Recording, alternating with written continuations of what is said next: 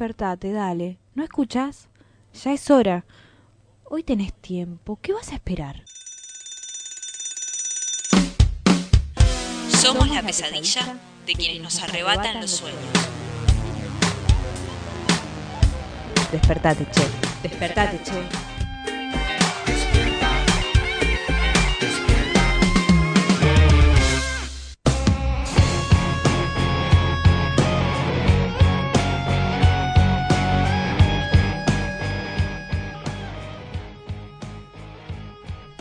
Buenos días a todos, ¿cómo andan por ahí? Esto es Despertate, che, esto es lunes primero de julio y acá estamos acompañándote en esta mañana más que fresquita. Muy buenos días, Gise, ¿cómo estás vos? Buen día, Ale. Sí, más que fresquita. 3 grados. 3 grados y la sensación térmica te la debo, pero me parece que está por un poquito más abajo. Y ¿eh? sí, ya ni vale la pena saberla, ¿no? Hay un sol igual impresionante que empezó a salir. Eso nos da un poco de entusiasmo, ponele. Por supuesto, porque te diría, hoy es un día peronista, ¿no? Efectivamente, eh, hoy es primero de julio, se cumplen 45 años de la muerte de Juan Domingo Perón, y la verdad que recordarlo con un solcito que sale por ahí, al menos en la liturgia peronista, es lo que se espera, ¿no? O por lo menos la termina de completar. Es eh, casi un homenaje.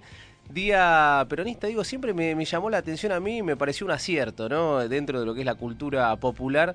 Digo, si eh, el catolicismo, ¿no? Eh, se quedó, si uno quiere, si el cristianismo se quedó con el pan y el vino, ¿no?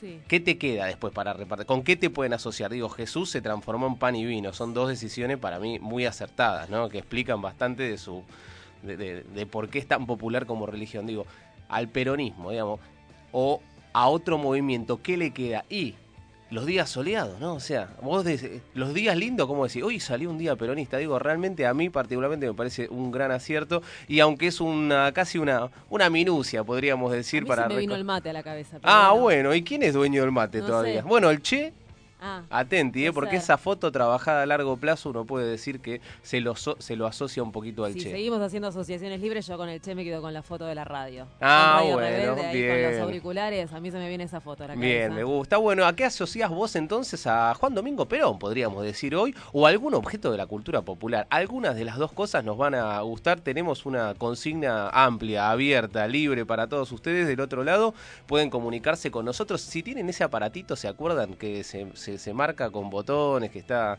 en la casa? Pueden llamar al 6698 8121. ¿Vos tenés todavía de eso, allí? Eh, Un fijo, digamos, ¿no? Estamos hablando, tengo, ¿sí? Un fijo tengo. Se me vino también el de disquito, que una vez me preguntaron qué era eso. No, es verdad. Alguien muy jovencito me dijo, ¿qué es eso? Ya dentro de poco te van a preguntar qué es el teléfono fijo De- también. Pero sí, bueno, es eso que pagás igual. para que venga el cable a veces también, ¿no? Y esas cosas. Pero bueno, eh, si tenés de eso te puedes comunicar y si no también a través de las redes sociales porque aunque no lo parezcan somos algo así como millennials. y cada tanto entramos ahí, ¿no? Al Twitter, ¿Son al? Facebook. ¿Todavía entra? Bueno. No sé, yo estoy...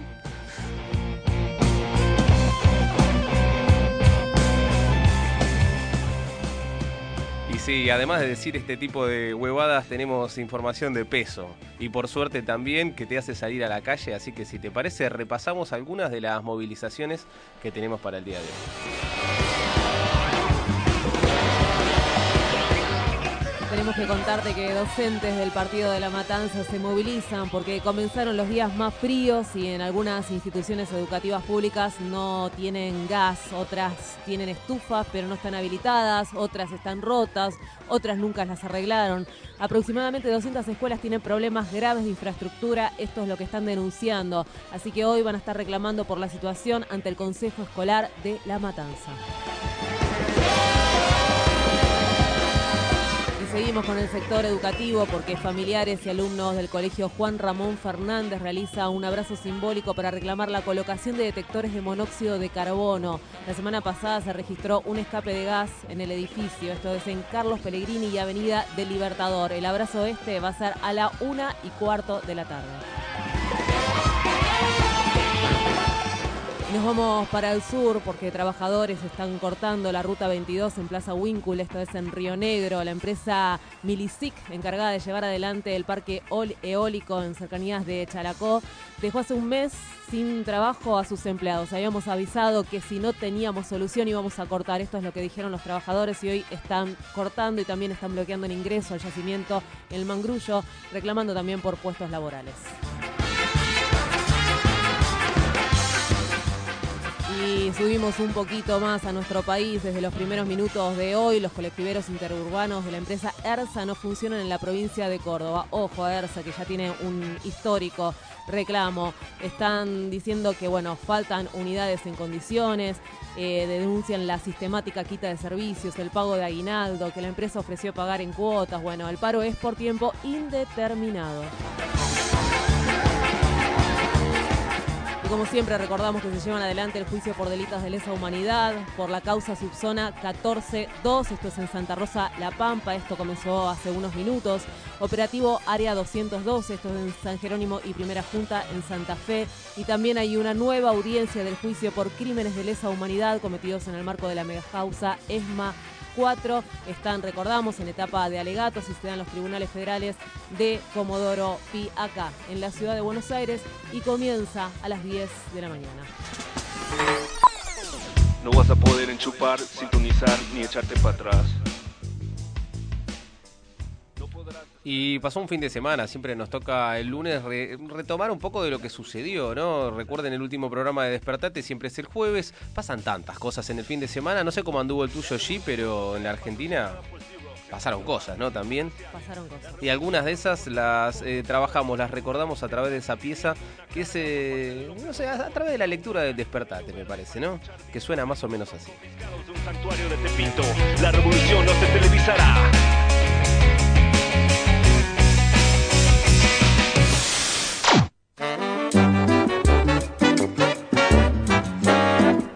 Hola a todos y a todas. Gracias. Well, thank you, dear John. En el circo de la realidad, solo hay reflejos de la realidad.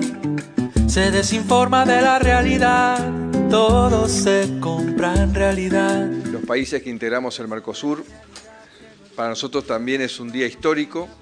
Este es el acuerdo más importante que hemos firmado en nuestra historia. Y tardamos 20 años, pero logramos llegar a un momento del tiempo en el cual encontramos muchos líderes con buena voluntad para transformar en esto una realidad. Una realidad que tiene que ver también con nuestra historia nuestra cultura, porque la mayoría de las corrientes migratorias que recibimos en Sudamérica siempre han sido de Europa. Verso de la realidad que no es verso ni es la realidad, un guiñapo de la realidad.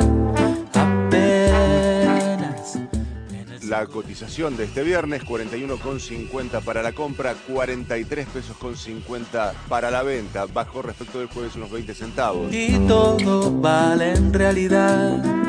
Hay un trozo de la realidad, hay un juego de parcialidad, un impulso de perversidad obscena. Hemos estrechado vínculos con Japón como nunca antes en nuestra historia Nos hemos visto con el primer ministro Shinzo Abe.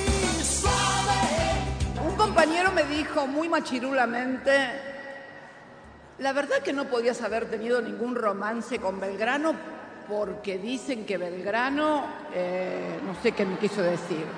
Yo digo, típico comentario machirulo cuando una mujer habla bien de otro hombre. Típico, típico. En realidad, ustedes saben una cosa, ¿no? El tema es la voz aflautada que tenía Belgrano. En el circo de la realidad, la gente piensa que la realidad es el deseo de la realidad y todo vale en realidad. Tembló Bahía Blanca. Una explosión en el polo petroquímico causó pánico entre la población. Fue una fábrica de productos para el agro. Se temió por una contaminación del ambiente. Monstruos heridos de dos cabezas. Ponga aquí su intimidad, hable aquí de su dolor, venda su fugacidad. Esencialmente lo que buscamos es darle una salida a los argentinos que están aprisionados en una sociedad tácita entre el macrismo y el kirchnerismo que los únicos que ganan son ellos y a los que nos va mal es a todos los argentinos. El gran desafío es salir de esta grieta que enferma al país, ¿no? Porque claramente... Falsas de la realidad, paraísos de caducidad, exorcismos de felicidad. Argentina derrotó 2 a 0 a Venezuela y ahora viene Brasil. Con goles de Lautaro Martínez y Lo Celso, el equipo de Scaloni se metió en semifinales de la Copa América. Monstruos heridos de dos cabezas. Ponga aquí su intimidad, hable aquí de su dolor, venda su fugacidad. Ese es el informe que escuchamos. La verdad que eh, con este circo ya te sintetizamos en tres minutos. Pasó Cristina en Chaco, ¿no? Co- Como una rockstar ahí hablando.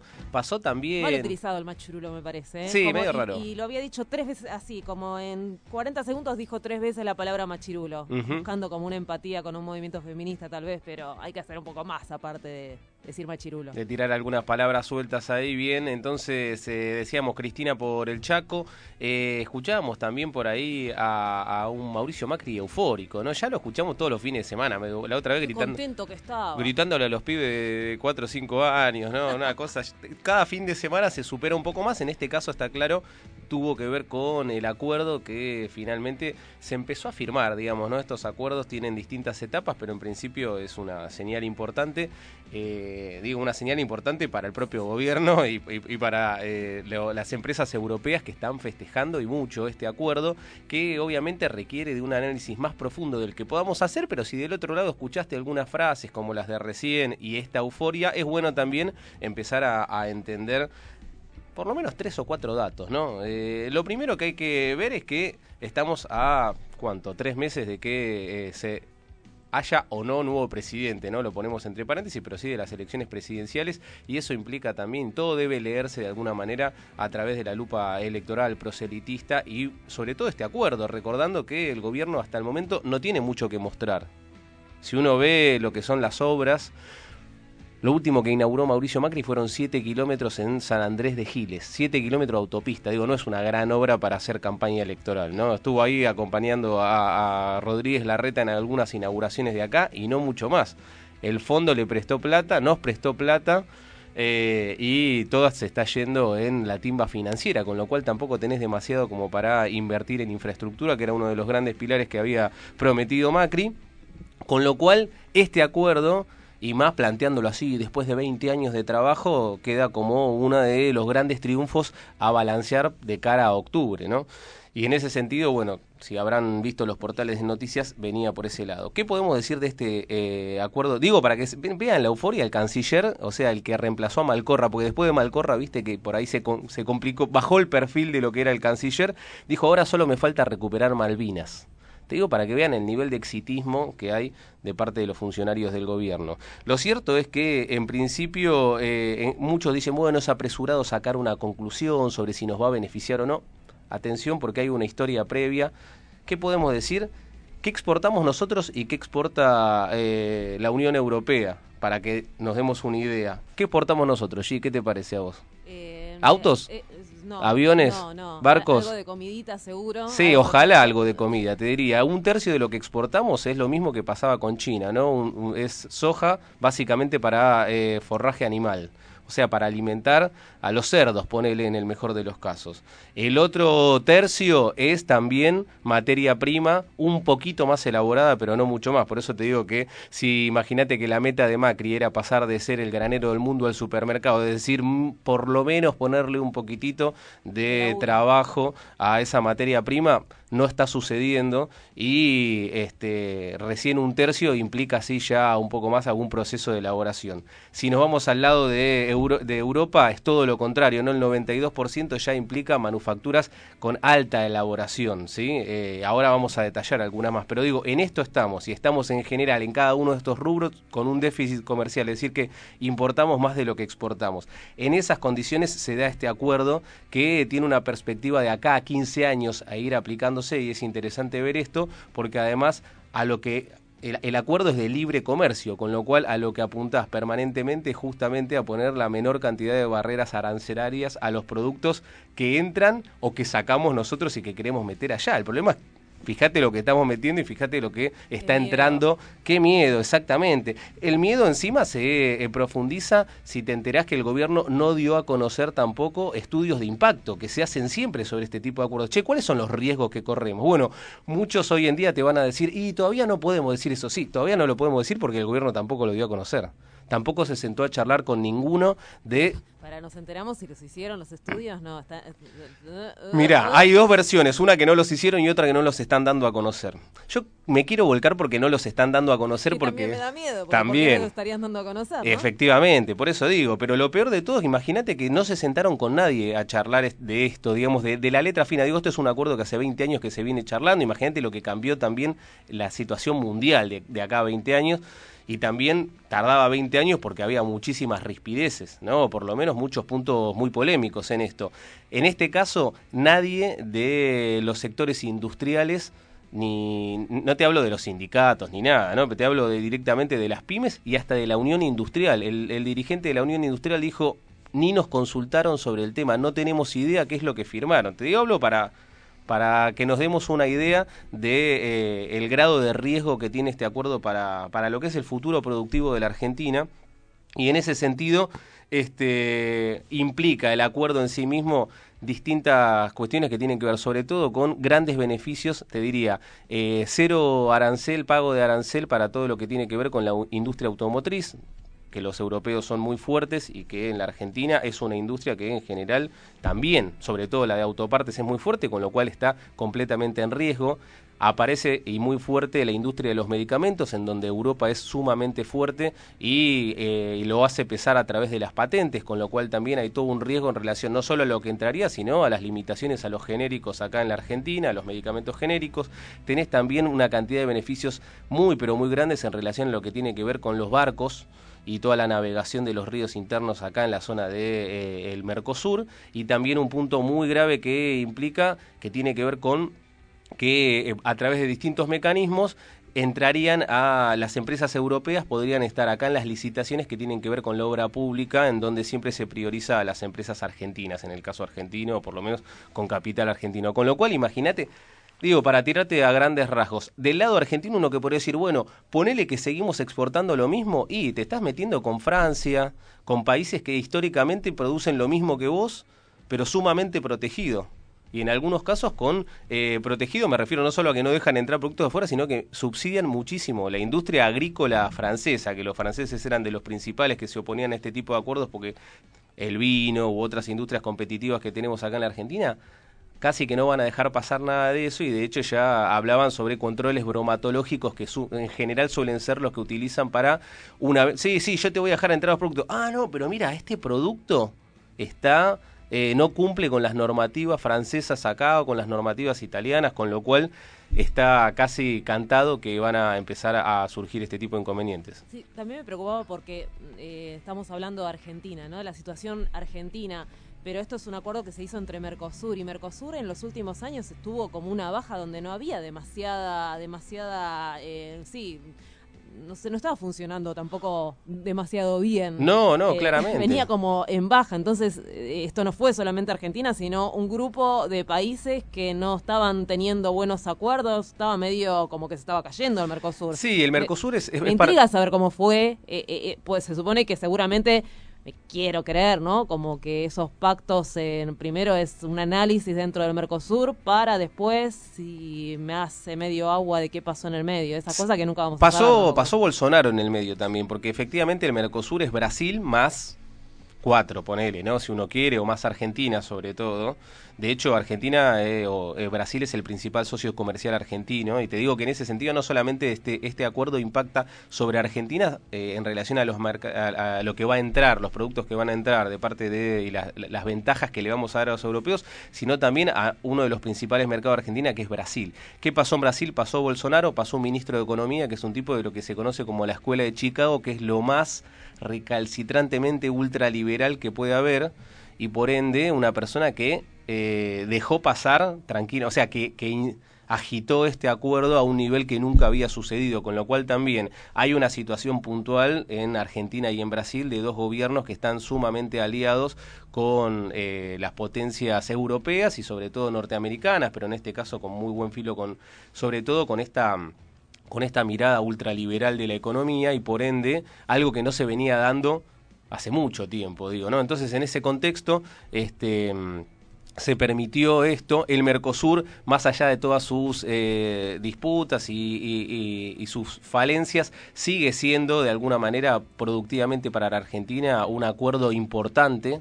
Eh, al menos en, ciertas industrias, y esto lo pone en riesgo porque obviamente muchas de las exportaciones que hace hoy en día Argentina hacia Brasil se ven en riesgo si ahora los brasileros le empiezan a comprar a los europeos, ¿no? Con lo cual ahí tenemos también eh, otro riesgo más en este acuerdo que decimos habrá que ver qué sucede, requiere obviamente de distintas aprobaciones por parte del Congreso, por lo menos, o eso uno espera, y eh, habrá que ver qué pasa, pero está claro que vas a seguir escuchando de este acuerdo de acá a octubre, porque es una de las principales piezas que tiene eh, el gobierno de Mauricio Macri para balancear alrededor de las elecciones. Recordemos que subió diciendo nos vamos a insertar al mundo y hasta el momento no tenía ni una foto, o sea, todos eran en realidad fotitos de saludos, abrazos y todo, pero no había podido lograr ninguna medida concreta. Esta es la primera y más o menos ya vemos el tenor de lo que viene. 22 minutos pasaron de las 9 de la mañana y vamos a poner música por si que por ahí tal vez todavía no te despertaste. Bueno, esta mexicana que te trae a Zapata, que por ahí te despierta, ¿eh? Son las 3 de la mañana. Dicen que pena un santero. Bajito y oigo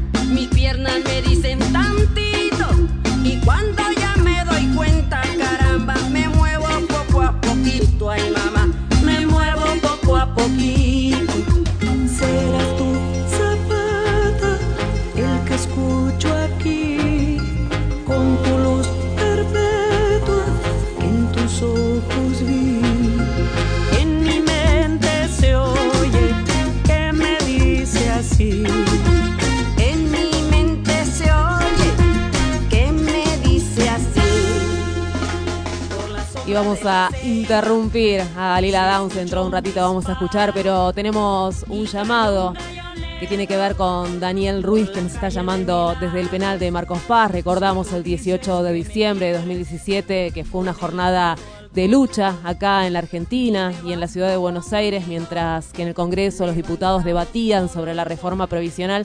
Afuera la policía repartía gases, repartía balazos a cientos de miles de manifestantes. Un pueblo que se oponía a esta reforma que iba en contra de las, de los jubilados.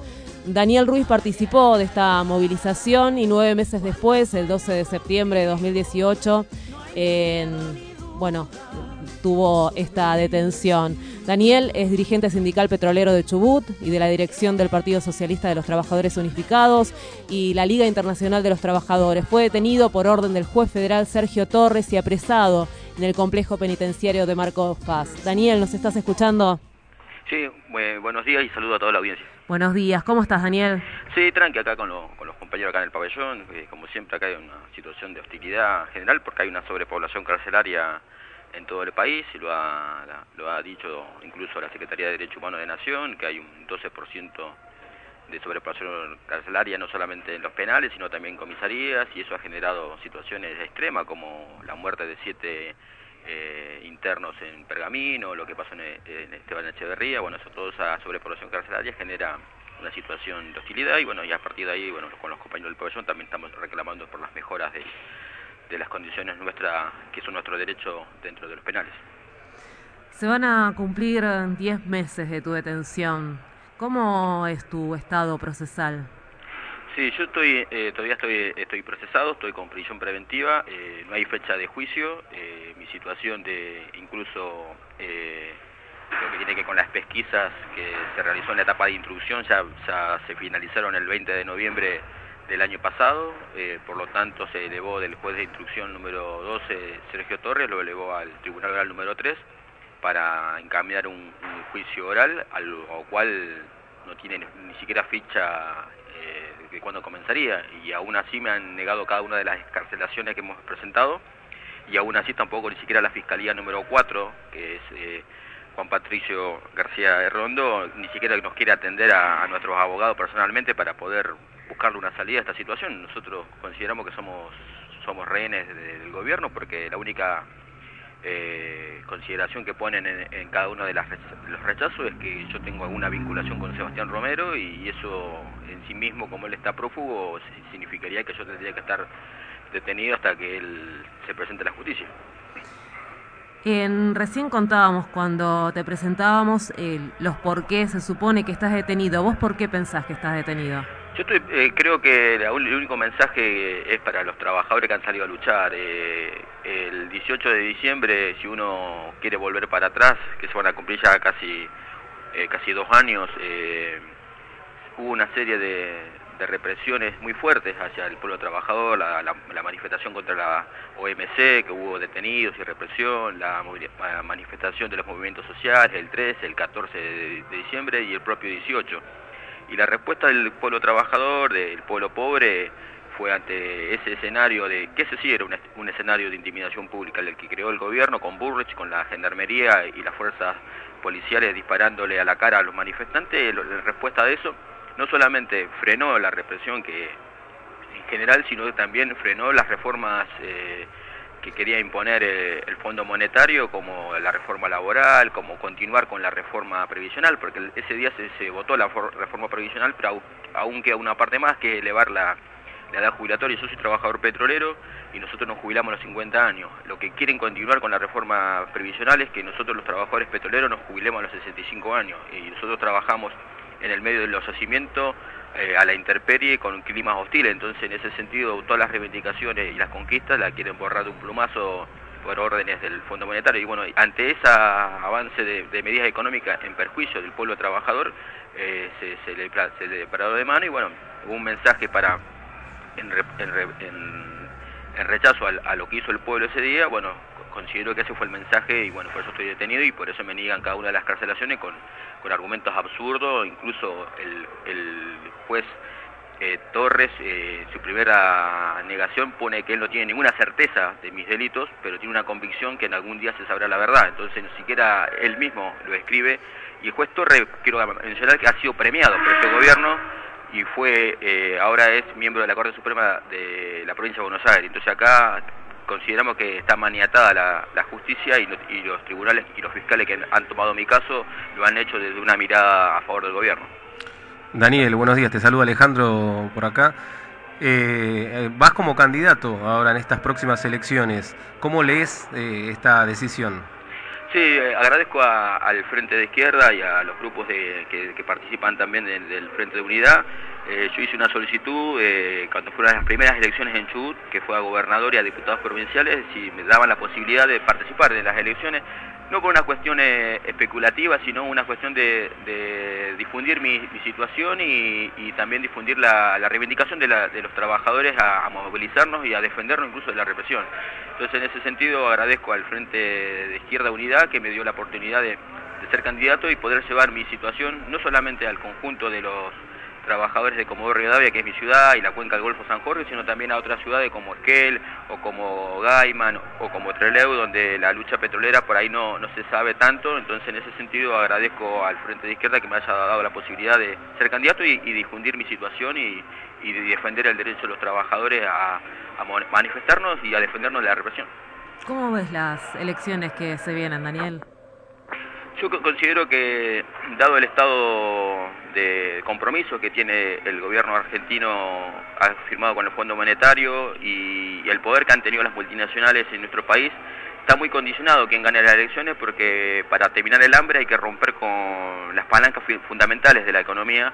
Eh, yo soy trabajador petrolero, reitero, y para American Energy, que es una empresa inglesa de la BP de Inglaterra, eh, maneja solamente de ganancia 4 mil millones de dólares al año 4 mil millones que no, no lo ve el pueblo argentino, eh, hay gente que está pasando frío, eh, tenemos por la crisis del apagón y lo que vimos los últimos días en La Plata, todo eso tiene que ver con que la industria energética está en manos de las multinacionales y si queremos realmente que los comercios y las pymes tengan energía barata, la energía tiene que estar en manos de los trabajadores y en manos del Estado. Y eso es, totalmente opuesto a lo que los principales candidatos que hoy tienen posibilidad de ganar, eh, ninguno está dispuesto a avanzar en ese sentido incluso cuando se nos dijo que IPF pasó a mano del Estado y ahora está con el litigio de si hay que pagar o no hay, que pagar, yo como trabajador petrolero eh, les puedo decir que el, el 70% de los yacimientos en Argentina están en manos de capitales extranjeros de la producción petrolera. Entonces estábamos hablando de yacimientos como Chevron, que es de Estados Unidos, Pan American, que es de de, la BP hay empresas chinas, entonces en ese sentido de gran parte del desafío para adelante es, recuperar los recursos naturales al servicio de del desarrollo de la nación. Daniel, ahí de, fondo se escucha un poco el clima, la situación, digo, eh, yendo a un plano más personal, eh, vos sos un, laburante, un militante político, eh, hace 10 meses que estás ahí en la cárcel, ¿qué cambió en tu mirada, en tu forma de, ver la vida y la política después de estos 10 meses de encierro? Sí, yo tengo que agradecer que acá he aprendido mucho eh, de mis compañeros de pabellón, este, un, montón de situaciones que antes, cuando estaba libre, capaz que minimizaba, que tiene que ver con actitudes, con cuestiones de, convivencia. Acá el encierro saca lo peor de la gente, pero también saca lo mejor. Entonces, en ese sentido, eh, he aprendido bastante. Eh, el encierro, es cierto que la hostilidad, estar lejos de mi familia, yo estoy a 2.000 kilómetros de, de mi hija, de mi, de mi familia. Eh, hace que acá con los compañeros hemos logrado eh, ir superando cada uno nuestros propias problemáticas e intentar buscar entre todos una solución que va mucho más allá de nosotros, porque si uno quiere y mira a fondo, el 57% de los presos en este país están con prisión preventiva.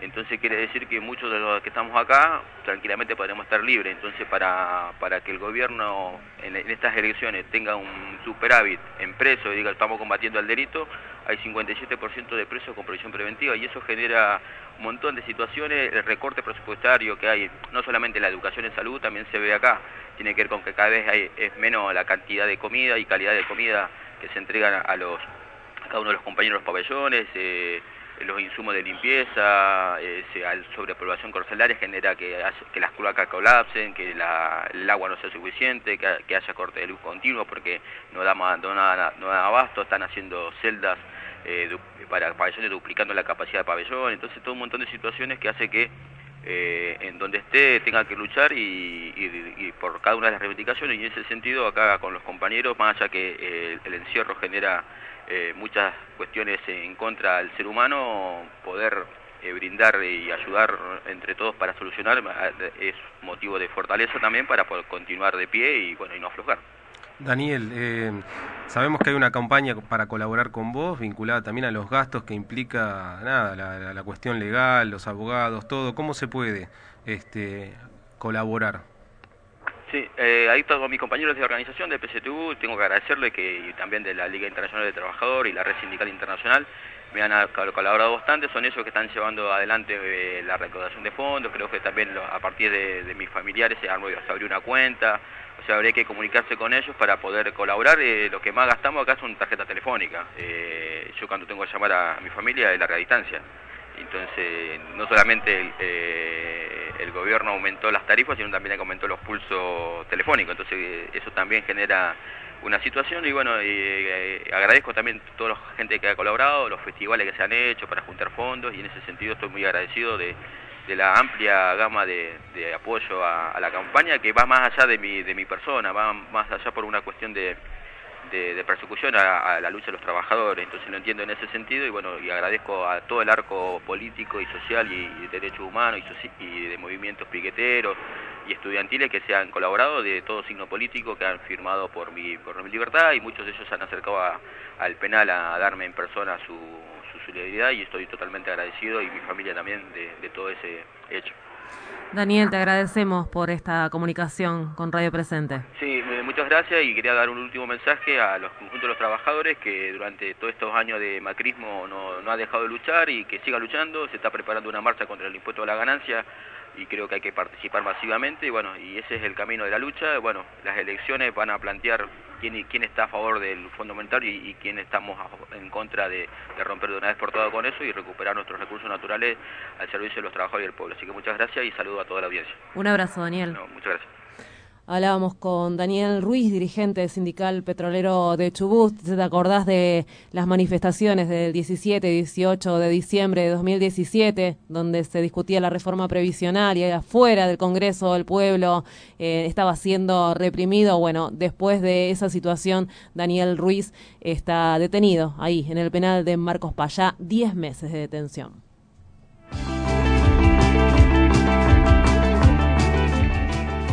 Queda un ratito más de Despertate Che. Dentro de un rato nada más vienen las compas y los compas de acá, de- del espacio, del ex centro clandestino de detención, tortura y exterminio. Están en piso, en realidad, vamos a decirlo. Así que quédate ahí que ya tenemos más Despertate Che. Presente. La voz del ex Olimpo. AMARC Argentina. Sin medios comunitarios, No hay democracia. A 17 meses de su creación, el ente responsable de hacer cumplir la legislación de comunicación sigue sin cumplirla. El Ente Nacional de Comunicaciones, ENACOM, continúa sin pagar los concursos ganados en 2015 por medios y productoras comunitarias alternativas y populares de todo el país. Los fondos de fomento concursables son una política pública de promoción y desarrollo para el sector de las organizaciones sin fines de lucro y la protección del patrimonio audiovisual del país. Establecido en la Ley de Servicios de Comunicación Audiovisual 26.522, aún en vigencia. En el marco de medidas económicas antipopulares que atentan contra el sostenimiento de las radios comunitarias, Exigimos el pago total de los fondos adeudados por el Estado y la apertura de nuevos concursos. junto con todo lo que establece la ley, y seguimos esperando desde su sanción. Asociación Mundial de Radios Comunitarias. AMARC, Argentina. Los que sufren en silencio. Los locos lindos. Los que no se pueden dormir. El que tiene historia clínica y el que no. Los discriminados. Los que van al psicólogo y los que van y hacen yoga. Los que salen a bailar o los que se quedan a dormir. El que no puede sentir. El que está siempre alegre. El que siempre llora. El amargado. Los excepcionales. Los que siempre se han salido de la norma. El que sana con la música. Los que se ríen de la locura. El que se cuida y el que cuida a otros. Los lunáticos. Los que sanan comprando. Los que se animan a todo. Los que tienen sufrimientos graves. Los que cuentan todo en Facebook. Los que cierran Facebook. Los que ahogan sus penas. Todos necesitamos ocuparnos de nuestra salud mental. Luchemos juntos por la plena aplicación de la Ley Nacional de Salud Mental 26.657. Que propone un trato digno para cada persona. Prohibido. Prohibido girar a la derecha. Yo quiero estar a la izquierda del cero. No me analices, no voy a cambiar. Radio presente. Prohibido. Tenés un ratito más. Despertate, che. Sucursal de los despiertos con lo justo, esperando el despertar del mundo desde la cama. Despertate, por radio presente.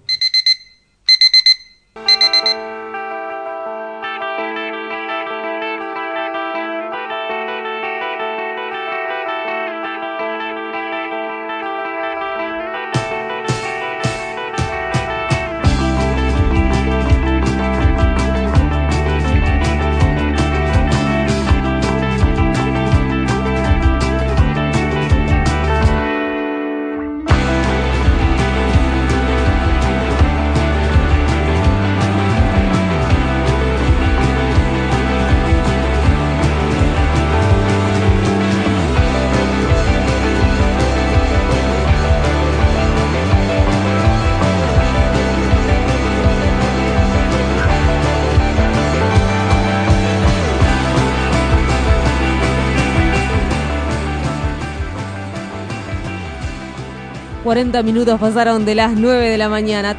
4 grados 8 décimos, bueno, subió un poquito, un toque la temperatura. No sé si te pone feliz o no, pero bueno. Me gustaría eh, darme cuenta de, esa, de ese aumento de temperatura, pero voluntad, dale. el calor acá lo damos eh, los cuerpos, en definitiva. Es un calor humano, podríamos decir, por suerte, porque estamos acompañados. Recién lo decíamos hace un ratito. Hoy es lunes y es un momento de, de disfrute esperado, en definitiva, porque tenemos acá a las compañeras del espacio eh, del Olimpo, así que bienvenidas. Vamos a darle la bienvenida a. Magdalena Oesterheld. Hola Magda. Hola, ¿qué tal? Buen día. A ver, ahora vamos a ir arreglando. Mientras vamos, claro, es como una prueba de sonido esto. Ustedes ven cómo es. En vivo y en directo. Cecilia. Ah, claro, no me están escuchando. Y eh, Maru Mendizábal. Y bueno, vamos a estar hablando, vamos a hacer una presentación sobre la investigación en los sitios de memoria. Así que si quieren contarnos eh, de qué se trata, cómo se llevan adelante estas investigaciones en los sitios de memoria. Bueno, dale. Eh, bueno, yo soy Magdalena y estoy acá con mis dos compañeras, como decía la Colo. Eh, muchas gracias por invitarnos. Y lo que habíamos pensado para la columna de hoy era hacer como un pantallazo general de lo que se hace desde el área de investigación para después en futuras columnas por ahí desarrollar nuestros distintos proyectos. Entonces lo que decidimos fue dividirnos en tres ejes y el primero me toca a mí y tiene que ver con lo que es el patrimonio. Nosotras investigamos en el sitio de memoria El Ex Olimpo, que como varios saben fue un centro clandestino durante la dictadura y hoy es un sitio de memoria. O sea, es un lugar emblemático de nuestro pasado.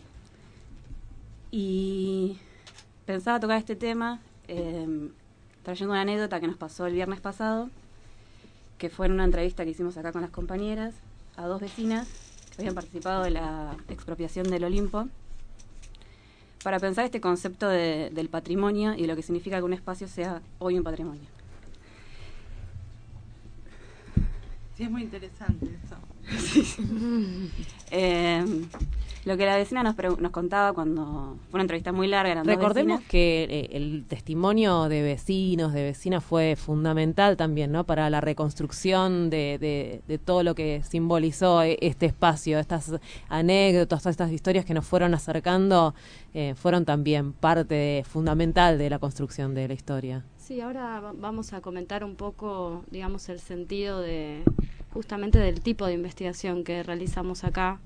Eh, y bueno, y también que tuvo este, objetivos fundamentales eh, a partir de la recuperación de lo que fue y siempre en relación con el territorio, con la sociedad, con obviamente con los sobrevivientes familiares.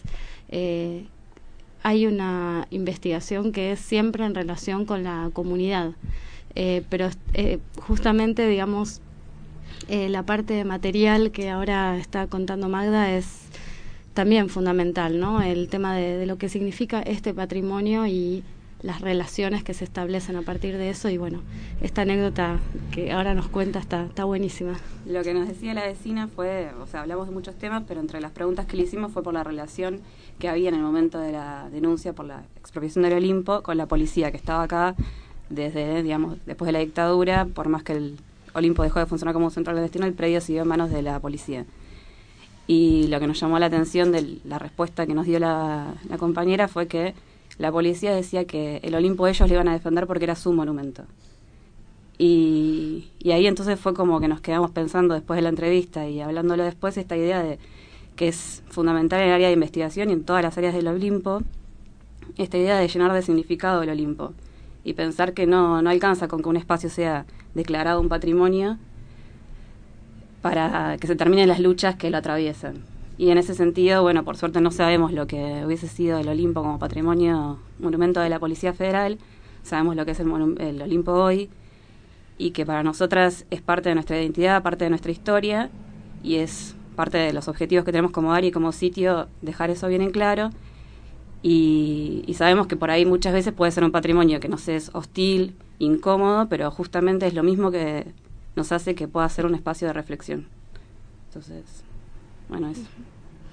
Sí, em, en este sentido, em, digamos, después eh, vamos a profundizar quizás un poquito más en, en, en lo que significa la, la construcción de saberes sobre, sobre este espacio eh, conflictivo, eh, tenso.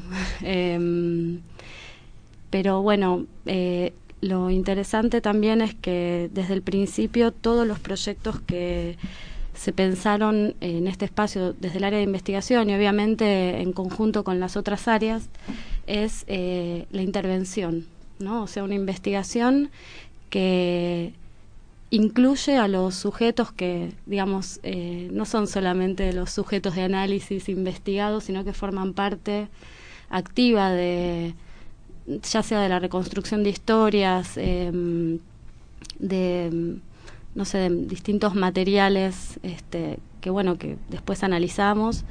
Y además eh, hay una acción concreta en, en dispositivos también, ¿no? Eh, que se utilizan eh, después para, no sé, ya sea a través de muestras, por ejemplo, bueno, que en otro momento quizás nos gustaría hablar de cada una de esas de esos dispositivos. Puede ser este, no sé, por ejemplo, bueno, lo que fue la, la muestra sobre los niños, que todavía continúa esa investigación, o sea, después si querés contamos un poco más si tenemos tiempo. Eh, se hizo una muestra primero hablando sobre los niños que estuvieron aquí en el, en el centro clandestino, eh, que fueron secuestrados junto con sus padres y madres. Eh, y bueno, y se armó una muestra en principio, juntando material, llamando a esos actores que, digamos, habían vivido esa historia y que compartieran materiales y otros materiales de investigación, eh, se arma una muestra, pero después eso eh, continúa desarrollándose y ahora estamos teniendo como otros objetivos con respecto a esa investigación. Eh, bueno, desde ya las historias de vida, eh, la muestra de eso que no pudieron destruir, que fue uno de los primeros eh, de los primeros proyectos fundamentales en la digamos la reconstrucción de las historias eh, de los desaparecidos y también de los sobrevivientes eh, em, todos con materiales digamos eh, con fuentes bueno que ya se ya teníamos de otras este previas no porque nosotros somos digamos también herederos de investigaciones previas Em, pero bueno, también producimos fuentes propias y eso, digamos, también hace a la calidad de, de la investigación. Y, mm, y todo esto sirve después para hacer también dispositivos pedagógicos, para los talleres, para las visitas. Eh, todo tiene una, una utilización, digamos, no queda solo en un, en un paper o en un, claro, o en jornadas, digamos, sino que realmente están pensados para compartir y para además continúan abiertos todos, o sea que cuando eso sirve después para cuando vienen nuevas personas y nos informan otras cosas y bueno, continuamos y esos objetivos crecen o se profundizan. ¿Cuáles son los, los ejes o por lo menos cómo definen o determinan ustedes cuáles son líneas líneas de investigación que van a que van a llevar adelante? Bueno, nosotros eh, eh, trazamos en un inicio las siguientes líneas antes de poder entrar al sitio porque la policía cuando se fue acá no se fue contenta y se arran- arrancaron hasta los inodoros, marcos de ventanas, etcétera. Así que una vez que fue recuperado el lugar estuvimos unos meses en la legislatura trabajando y ahí armamos un primer proyecto que mm, fue creciendo y desplegándose con esto que contaban las compañeras. Eh, las líneas eran eh, reconstruir el funcionamiento del centro clandestino de detención, quiénes habían sido los detenidos desaparecidos aquí, quiénes eran los sobrevivientes, quiénes eran los perpetradores, la biografía del lugar, eh, las experiencias de los vecinos. Y sobre, sobre esas líneas empezamos a trazar los objetivos de, de laburo, que Nada de eso podría haberlo hecho ni una, ni dos, ni tres personas. Fuimos muchos a lo largo de los años tomando cada uno de esos proyectos en la medida de lo posible. ¿Y la medida de lo posible cuál es? Eh, primero, un- con la premisa eh, de que esta, este patrimonio, como decía Magda, está en disputa, no había tiempo para no hacer las cosas, había que hacer las cosas. Entonces, eh, tomamos las, las entrevistas anteriores, los testimonios, pero también las investigaciones que habían hecho los sobrevivientes para dar cuenta de todo esto en sede judicial y para denunciar eh, frente a los contextos de impunidad que había habido durante 30 años en nuestro país. Y con ese primer acervo empezamos a reconstruir. Nunca tuvimos los materiales necesarios para hacer las cosas, o sea, para tener una cámara, un grabador, etcétera, aunque esto era una política pública, tuvimos que concursar como si fuésemos privados o con personerías jurídicas prestadas para tener todo, incluso la primer computadora de este lugar, etcétera. ¿Eso qué significa? Que para poder hacer estos trabajos de investigación no teníamos ni siquiera contratos relacionados con eso, eran multitask, como dicen ahora, viste, multitodo. Los contratos, eras, eh, realizabas visitas, ad- administrabas el lugar, comprabas papel higiénico y bueno, entonces esos objetivos los fuimos teniendo y en la medida de lo posible fuimos avanzando. La- eh, en la primera línea de la recuperación del espacio, la investigación siempre tuvo un lugar central porque no se trata de reproducir un saber, sino construir en comunidad lo que nos fue negado, que es una verdad sobre lo que hicieron con los detenidos desaparecidos eh, y quiénes son los responsables y qué es lo que vivió el pueblo en su totalidad. Y con esas premisas que fueron muy, muy asusadas, se dice, eh, muy, muy eh, queridas por los sobrevivientes y por los miembros de la mesa de trabajo y consenso, etcétera, nosotros fuimos articulando con ellos. Por eso Ceci dice, esto nosotros nos gusta decir ahora con, con ellas dos que esto es una investigación situada, no porque es un sitio, sí, y, y no estamos en estado de sitio, sino situada en términos de contexto, sí. Todas estas investigaciones salen de una voluntad del lugar o están propuestas desde un Estado que tendría que ser, ¿no? Eh, Lo que pasa es que los trabajadores del Estado ya hace tiempo que decimos que el Estado somos nosotros. o sea, la política pública... mini Luis XIV, digamos. que claro, nosotros, eh, el soberano es el pueblo, pero el Estado somos nosotros. Eh, entonces, eh, en el decreto... Está respondida igual, pregunta. En el decreto, en el decreto, eh, en el convenio que hicieron Néstor Kirchner con Aníbal Ibarra para la recuperación de este lugar, los grandes trazos de qué hacer en este sitio, igual que en la Perla y en la ESMA, estaban dichos. Lo único que una un nivel tan alto y abstracto eh, de una política pública necesita muchas operacionalizaciones hasta llevarse adelante en la práctica. No, pero pregunto porque también es- depende de la suerte de que el laburante que cae acá eh, tenga eh, la cabeza para llevar adelante lo que hay que llevar adelante. Entre la suerte y también nosotros había una cosa generacional. No entraba a- eh, en términos, no, no, en los que estábamos en la secretaría. No por mis caras, Maru. no, en términos generacionales nosotros habíamos salido de, de sociales y, mm, y no- o de filo también y mm, pero también habíamos sido atravesados por el 2001 por la recuperación de las fábricas por un montón de cuestiones que habían puesto en crisis cierta noción de un saber académico letrado eh, alejado de las prácticas de, del pueblo. Está en- estaba en crisis en este momento. Yo creo que ahora se volvió a acomodar muy ortodoxamente, pero en ese momento nosotros también estábamos vapuleados lo suficiente como para aprender un montón de cosas. El otro día decíamos de Foucault a Freire. O sea, la idea es saber de Foucault, que el, el, el saber eh, casi extractivo de vigilar y castigar, a entender un saber que se construye con el otro, que el otro nunca está despojado de conocimiento. Y fue hermoso para En realidad aprendemos más nosotros que nadie con todo esto. Eso, ah, ya que estamos para generalizar un poco parte de ese conocimiento, digo, ¿qué herramientas, o sea, contaban con alguna, con todas estas herramientas teóricas y, en qué cosas eh, se dieron cuenta que tenían que empezar a generar ustedes porque había un hueco a nivel también eh, teórico? Eh, justamente eso quería agregar porque vos decías con la suerte de eh, sí en realidad obviamente por nuestras disciplinas hay una mirada social digamos nada de lo que hay acá o de lo que propone el área de investigación es una obviedad o está a veces lo decimos no es que está escrito en un manual de qué se tiene que hacer en un sitio de memoria Hoy vinimos a hablar de lo que hacemos acá en Olimpo porque es, digamos, lo que, lo que podemos, ¿no? Pero yo eh, quería agregar a esto, por ejemplo, en el 2008 cuando se hizo la investigación eh, acerca de los vecinos, eh, se armó una encuesta eh, una encuesta y se utilizó, digamos, se, recorrieron tres manzanas, tres cordones de, de manzanas alrededor de este predio. Eh, bueno, se definieron tres ejes, ¿no? De, eh, acerca del pasado de, y de la actualidad del predio y de qué querían los vecinos que se hiciera. Eh, y después, bueno, se, se analizó toda esa encuesta con herramientas metodológicas de las ciencias sociales. Pero la curiosidad partió de los sobrevivientes. ¿Qué, pensa, ¿Qué pasaría con los vecinos que, si nosotros veíamos que había edificios, qué pasaría del otro lado? Si nosotros escuchábamos los ruidos de la afuera, ¿escucharían del otro lado también? Digo, eso partió de una, una pregunta eh, de la experiencia esa.